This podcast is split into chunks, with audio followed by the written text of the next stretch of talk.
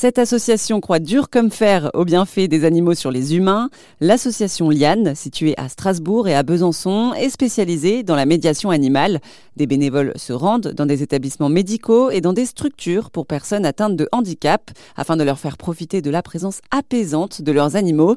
Julie Caron, la responsable de Liane à Besançon. On est vraiment accessible à tous les publics et on va adapter les animaux, les activités autour de l'animal par rapport aux différents publics qu'on aura euh, avec nous. Et là, l'idée, souvent, quand c'est dans des structures euh, médico-sociales euh, ou les personnes handicapées d'ailleurs, c'est souvent apporter de l'apaisement, du bien-être, de, des moments où on sort du soin, où on sort du quotidien qui peut être difficile. Et la présence de l'animal fait souvent des miracles.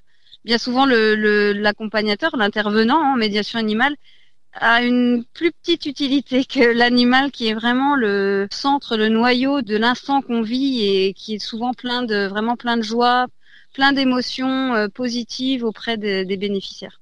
Et qu'est-ce que vous pensez que l'animal apporte euh, à ses bénéficiaires? Ben, c'est, c'est les valeurs d'un animal, c'est, c'est du vivant mais qui n'est pas dans le jugement, c'est du vivant qui est différent et à la fois proche de nous dans ses émotions, on les ressent on a un espèce d'effet miroir avec l'animal bien souvent.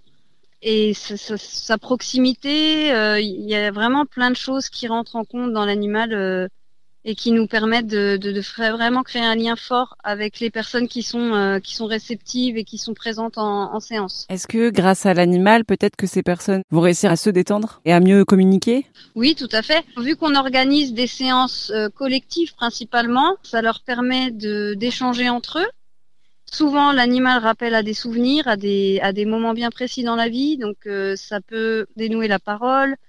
Ça permet aussi de développer la motricité pour des gens qui sont parfois euh, un peu recroquevillés sur eux. Ben, là, ils auront le pouvoir et l'envie de se surpasser entre guillemets et de, ben, de réouvrir les mains, de, de, retendre le bras pour donner une, une, croquette à un chien ou pour faire un câlin. Ou souvent, ça donne une force à ces gens-là de faire des choses qu'ils ne sont pas capables de faire au quotidien. C'était Julie Caron, la responsable de l'association Liana Besançon.